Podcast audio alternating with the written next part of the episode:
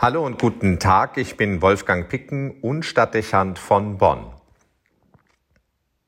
Manchmal hängt man in einer Situation fest und fragt sich, wie man weiterkommen kann. Das gilt besonders in Krisenlagen, aber hat auch dann seine Geltung, wenn große Herausforderungen gelöst werden müssen und es den Eindruck macht, es könnte keine Lösung geben. Man überlegt und überlegt, man dreht alles von vorne auf hinten und von hinten auf vorne. Tausend Varianten werden durchgespielt und das immer wieder, um jedes Mal neu festzustellen, dass man feststeckt und nicht weiterkommt. Man dreht sich im Kreis. Was nun? In solchen Situationen kann einen die blanke Verzweiflung packen, insbesondere dann, wenn die Zeit drängt und eine Lösung her muss oder aber, wenn die Frustration bereits so hoch ist, dass man kurz vor der Kapitulation steht. Der Druck wächst und wirkt nicht unbedingt positiv auf die Lage. Im Gegenteil. Die Nervosität steigt und die Stimmung wird gereizt. Man hat alles zigmal durchdacht. Woher also soll noch ein neuer Ansatz kommen? Der Radius der Überlegungen wird enger. Es entsteht Fantasielosigkeit und fehlendes Vertrauen. Es wird sich keine Lösung finden. Diese Einschätzung nimmt überhand.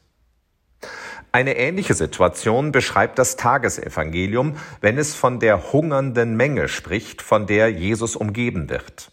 Das Geld reicht nicht aus, auch nicht der mitgeführte Proviant, um die vielen zu speisen. Es ist schlicht undenkbar, das Problem zu lösen. Aber es ist die Erwartung der Leute, dass sie gesättigt und zufrieden nach Hause gehen können. Für die Jünger steht viel auf dem Spiel, das Ansehen und die Akzeptanz. Wie sollen sie Männer, Frauen und Kinder satt bekommen? Die zwölf drehen sich im Kreis. Es fehlt der rettende Gedanke. Sie werden die Herausforderung vermutlich nicht bestehen. Und doch werden, wie wir am Ende der Erzählung wissen, alle die Szene gesättigt verlassen.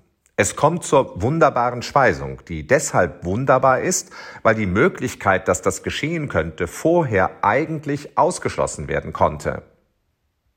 Entsprechend skeptisch liest man diese Geschichte, wenn es denn so einfach wäre. Fast wirkt es zynisch, wenn einem nach kräftezehrender Überlegung und der Feststellung, dass man nicht weiterkommt, dieses Wunder präsentiert wird als ob dann beten und auf übersinnliche Mächte zu vertrauen etwas bringen würde. So ein Rat hat einem dann noch gerade gefehlt. Aber die Erzählung von der wunderbaren Speisung kommt nicht ganz so naiv daher, wie es den Anschein macht. Das Wunder hat einen Grund und einen Auslöser. Angestoßen wird es wie folgt. Wir lesen dort, einer seiner Jünger, Andreas, der Bruder des Simon Petrus, sagte zu ihm, hier ist ein kleiner Junge, der hat fünf Gerstenbrote und zwei Fische. Doch was ist das für so viele? Zwei Personen ermöglichen den Umbruch und führen die Situation aus der Sackgasse. In ihrem Verhalten liegt ein Ratschlag, der für festgefahrene Situationen relevant werden kann und der längst in modernen Beratungskontexten an Bedeutung gewonnen hat. Andreas, einer der zwölf, wechselt die Blickrichtung raus aus dem Kreis der Beteiligten, die bereits durch fortwährendes Überlegen und nicht weiterkommen vor ihren Grenzen stehen und demotiviert sind. Raus aus dem Tunnelblick, raus aus der verengten Perspektive, vielleicht auch der etwas fragwürdigen Einstellung, die Lösung könne nur im Kreis der auserwählten Experten oder der direkt Beteiligten zu finden sein. Andreas sieht vom Jüngerkreis weg in die Menge der versammelten Personen. Er öffnet sich für den Gedanken, dass die Lösung da zu finden sein könnte, wo man sie bisher nicht gesucht hat. Die rettende Idee könnte von außen kommen und, sonst wäre ihm der kleine Junge nicht aufgefallen, sie könnte sich vollkommen unerwartet ergeben. Andreas besitzt die Offenheit für die Überraschung und das verborgene Talent. Jetzt kann eine Kleinigkeit helfen. In gewisser Hinsicht zeigt sich hier ein Ausdruck von Demut und Bescheidenheit, der zugesteht, dass der Anstoß für eine Lösung, den bisher niemand gefunden hat, vielleicht gerade von jemandem kommen muss, der unbeschwert und unvorbelastet, man könnte sagen auch naiv auf das vorliegende Problem reagiert und deshalb entdeckt, worauf die anderen mit ihrer Fixierung nicht kommen können. Und siehe da, es gibt das verborgene Talent, die Idee und die Reaktion, die alles rettet. Und zwar von dort, wo man es niemals erwartet hätte. Der kleine Junge.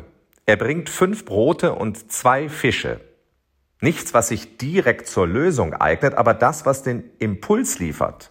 Die Tür öffnet sich, ein Weg wird sichtbar. Es ist nur der Lösungsansatz, aber genau den hat es gebraucht und er musste von außen kommen.